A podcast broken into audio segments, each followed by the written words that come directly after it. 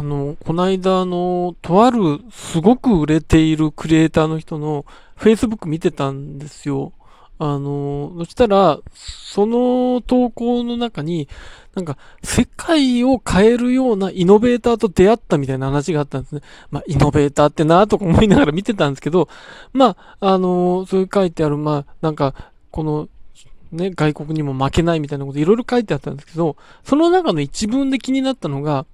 あの安倍首相にも一目置かれている存在だって書いてあったんですね。その、それが、えっ、と、昨日の投稿なんですよ。で、昨日の安倍首相っていうと、まさにその国会とかで、あんな姿を晒してたわけじゃないですか。あんなにどうしようもない答弁を、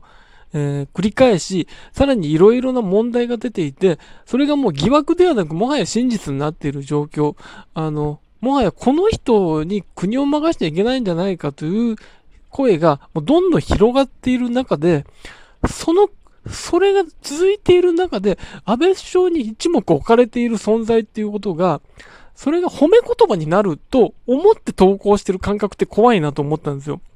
あのー、僕だったら例えば、まあ、そんなことないですよ。そんなこと、そんな席に確実に行けるような存在じゃないですけど、例えば、その安倍総理に何かしら、あ、君はいいねって褒められた経験があるとします。で、それが、えっ、と、例えば何ヶ月か前だったとします。それで、今の状況だったとします。それを多分書かないでくれって言いますよ。あの、それを書くことによってなんか変なイメージがつくし、今の安倍総理に褒められるなんてことは全然プラスじゃないよと思うんですけど、まあそんな感じじゃないわけですよね。その、あの、売れてるクリエイターさんは。多分それが、えー、それを見ることで、うわ、すごいなって思う人がいるっていう世界に住んでるんでしょう。で、僕が思ったのは、多分この今の20代、30代、40代のこういうクリエイターの人とか社長の人の感覚ってこれなんだなと思ったんですよ。あの、つまり、えー、総理関連の、えー、仕事をすること、総理に褒められること、あるいはまあ知事とかもそうですけど、そういう関連の仕事をすることこそが、えー、自分を上げる、自分の、え富と名声を上げることにつながると思っている。だからこの人はすごいってなってるよ。なので、恥ずかしにうまくそういうことが投稿できるんだなと思うんですけど、この流れを作ったのって多分、健城さん、現当時の健城さんとか、えっ、ー、と、まあ、堀江貴文さんとか、あの辺の人が、ある意味、権力者を利用して乗り、なし、成り上がったみたいな形で出てきて、で、あの、まあ、実際権力と繋がってるし、例えば健城さんは自分の番組に安倍首相を呼んで褒めちぎるしみたいなことが起きるし、堀江さんは自民党から出馬仕掛ける、出馬するしみたいなことがありました。ね。今でも政治的なことを言っている。なので、えー、ああいう人たちがいて、実際に成功者とみなされているわけですよ。で、その人たちの、えー、下の世代、その人たちに憧れたり、その人たちの下で働いていた、えー、ショールームの前田裕二さんであるとか、えー、箕輪康介さん、編集者箕輪康介さんも、えー、同じような方向性で出てきて、えー、のし上がってきている。で、それに対して憧れている若者がまたいる。で、その下の世代がいるっていうことで、この大きな連なりの中で、えー、なの、権力を利用してのし上がることのかっこよさみたいなことをある種感じている人たちが、このなんか大きな流れ、こう安倍政権が長期に続くことで、その生まれてきたこういう人たちによって、僕はさらにこの安倍総理が支えられてるっていう関係性ができてるんだなっていうことを分かって、頭が痛くなったんですけど、あのー、まあ、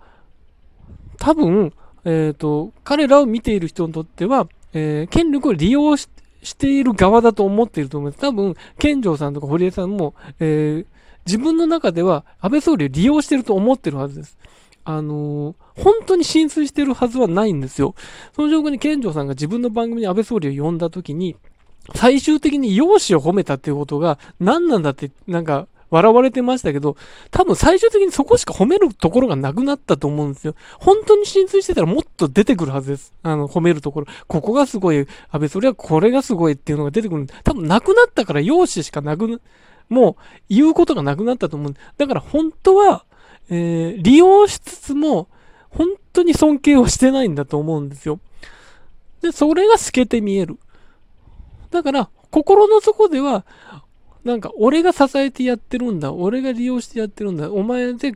ビジネスが成り立ってるんだという思いがあるんでしょうけど、でも結局はそれが、総理側からも彼らを利用している立場にもなっていることが、どれだけ理解しているのまあ、利用し、利用されっていうことが分かってやってるんだと思うんですけど、結局それが今の国の歪みを作っているわけですよ。さらにその下の、それが前田さん、箕輪さんにも受け継がれている。前田さんとかもそうですね、受け継がれている。っていう中で、あのー、これだけ批判が出ても、その安定政権と呼ばれる形が続いてしまっているのは多分彼らにも原因がある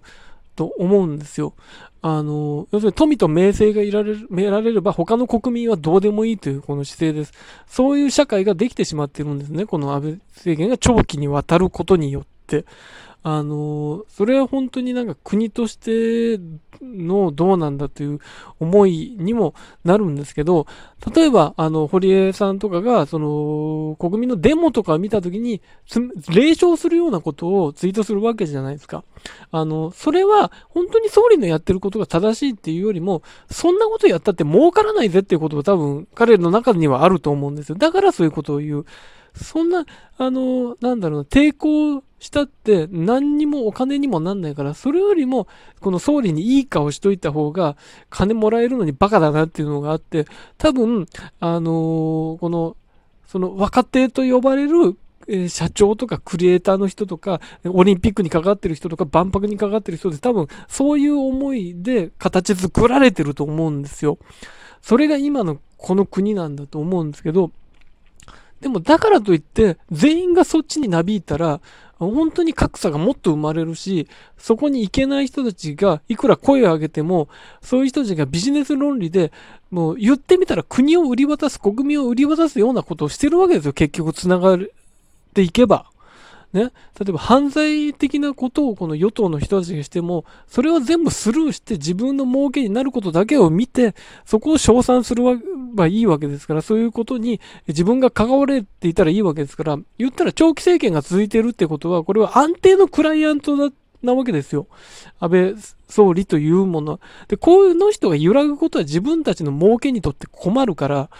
なんとか支えるという、支えてやってると言いつつも、もう、あの、利用されているということになってるんですけど、だから、その、本当に、その、一つの投稿ですけど、それを見て、あ、こういう仕組みになってんだね、今の国って思ったし、そういう方向に向いた方が自分だって儲けが出るのはわかるんですけど、でもやっぱりそっちに魂を売りたくないって僕は思うし、そこに抵抗できるような人間でありたいなと思いまして、まあ、そこに行けるほど売れてないんですけどね。